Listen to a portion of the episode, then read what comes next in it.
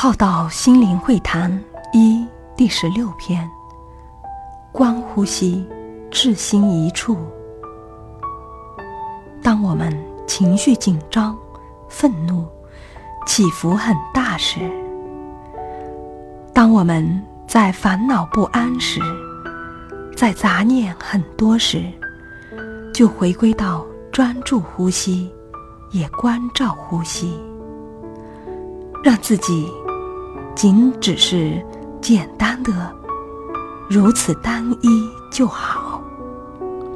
当我们打开觉察时，不管是觉察呼吸、觉察情绪、念头、觉察对方、觉察所受之对待，当能变得较从容、淡定，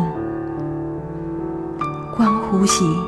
是一个很好的至心一处之觉观，让自己很自然的从容与引到觉知的状态。